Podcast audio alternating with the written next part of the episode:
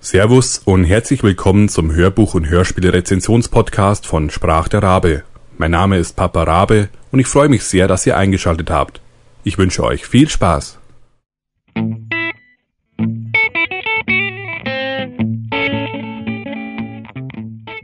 Nummer 3 Rächende Geister von Agatha Christie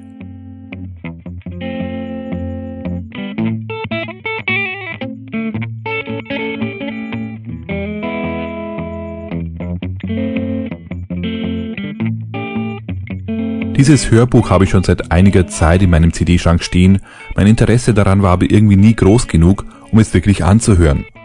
Gekauft hatte ich es hauptsächlich, weil es in der Agatha Christie 3 CD-Box-Reihe vom Hörverlag rausgekommen ist und ich ein kleiner Sammelfreak bin. Warum aber hat sich das Hörbuch bei mir dann dagegen gesträubt, in den CD-Player zu wandern, obwohl ich ein großer Agatha Christie-Fan bin? Nun, es lag wahrscheinlich daran, dass es nicht in der typischen Epoche von den üblich gewohnten Romanen spielt. Ganz zu schweigen davon, dass weder Hercule Poirot noch Miss Marple ihre Spürnase in den Wind strecken. Stattdessen entführt Agatha Christie uns dieses Mal ins alte Ägypten, was mich persönlich nicht so stark gereizt hat. Nun habe ich mich aber dann doch überwunden. Und siehe da, es hat sich gelohnt. Titel Rächende Geister Autor Agatha Christie Sprecher Susanne Schröder Genre Krimi Laufzeit 3 Stunden 42 Minuten. Gekürzt. Verlag Der Hörverlag. Erschienen 2008. Renisenp, Tochter des toten Priesters Imhotep, kehrt mit ihrer Tochter wieder in die väterliche Heimat zurück. Ihr Mann ist viel zu früh gestorben und so sucht sie Geborgenheit bei ihrer Familie. Sie ist froh, dass aus ihrer Sicht alles beim Alten ist und niemand sich wirklich verändert hat. Sowohl ihre Brüder als auch deren Familien sind so, wie sie in ihrer Erinnerung waren.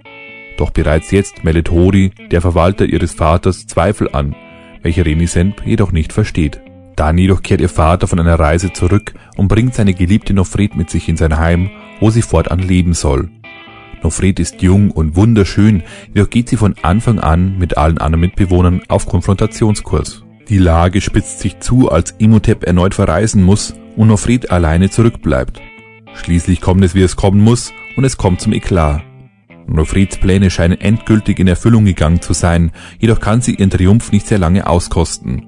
Wenig später findet man ihren Leichnam zerschmettert am Fuß eines Hügels. War es ein Unfall oder hat sich jemand der gefährlichen Geliebten von Imhotep entledigt? Letzteres scheint nicht ausgeschlossen. Hatte doch jeder ein Motiv und so manch einer äußerte Bemerkungen im Zorn, die mit dem Schicksal Nofrets zusammenhängen könnten. Sprecher Susanne Schröder hat bei diesem Hörbuch keine einfache Aufgabe, denn über ein Dutzend Personen stehen abwechselnd immer wieder im Rampenlicht. Bis auf ein paar kleine Stellen, wo die Stimmen sich etwas sehr ähneln, liefert die Sprecherin eine hervorragende Arbeit ab.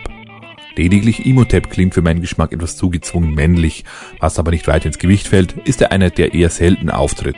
Ansonsten schafft es Susanne Schröder sehr gut, den Hörer ins Geschehen einzubinden und mitzunehmen auf eine Reise an den Nil.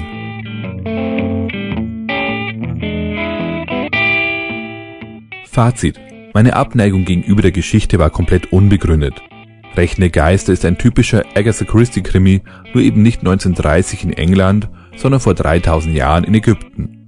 Wer darauf hofft, dass eben diese Zeit eine große Rolle spielt, der wird enttäuscht werden. Auch wenn Agatha Christie eine große Hobbyarchäologin war, ihr zweiter Mann war der Archäologe Max Melloman und sie begleitete ihn des Öfteren auf seine Ausgrabungen, so ist Ägypten nur der Schauplatz, ähnlich wie der Orient Express oder andere Orte, an denen ihre Geschichten spielen. Allen voran bleibt Rechne Geister ein typischer Krimi, bei dem das alte Ägypten mit kleinen Eindrücken und kulturellen Besonderheiten die Geschichte bereichert, auf denen aber die Handlung nicht zwingend aufgebaut ist. Die Geschichte ließe sich auch sehr leicht davon lösen und in eine andere Zeit verfrachten. Dieser Punkt ist für mich nicht negativ, ganz im Gegenteil.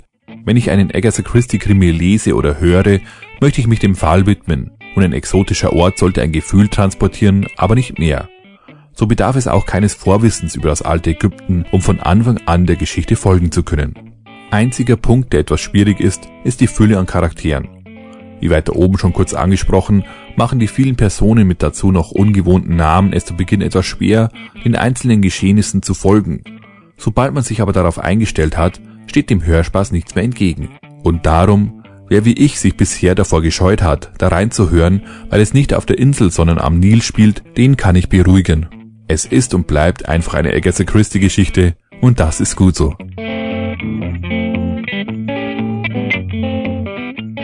Es folgte eine kleine Hörprobe mit freundlicher Genehmigung des Hörverlags. Sie schwieg und ließ den Blick über das Tal schweifen, wo plötzlich etwas anderes ihre Aufmerksamkeit erregte. Sieh nur, sagte sie, Nofred redet mit Sobek. Sie lacht. Oh. Renisemp schnappte nach Luft. Ach, nein, es ist nichts. Einen Moment lang sah es so aus, als wollte er sie schlagen, aber jetzt geht sie zum Haus zurück, und er kommt zu uns herauf.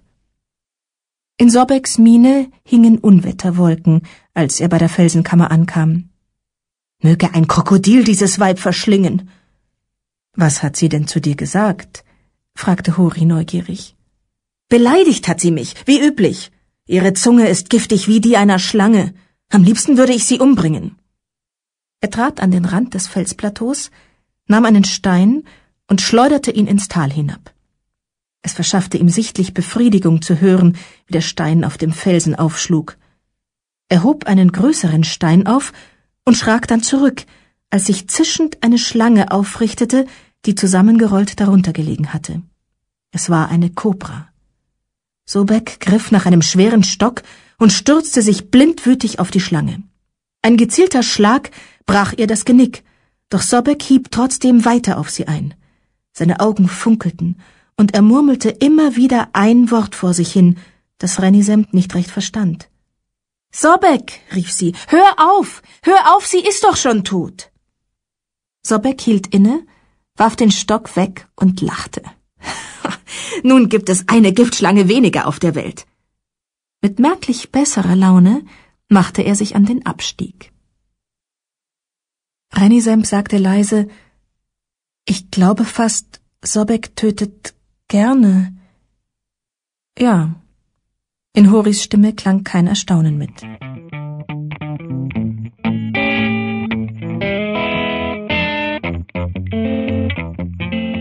Das Hörbuch gibt es als CD bei hördeutsch.de und als Download bei audible.de.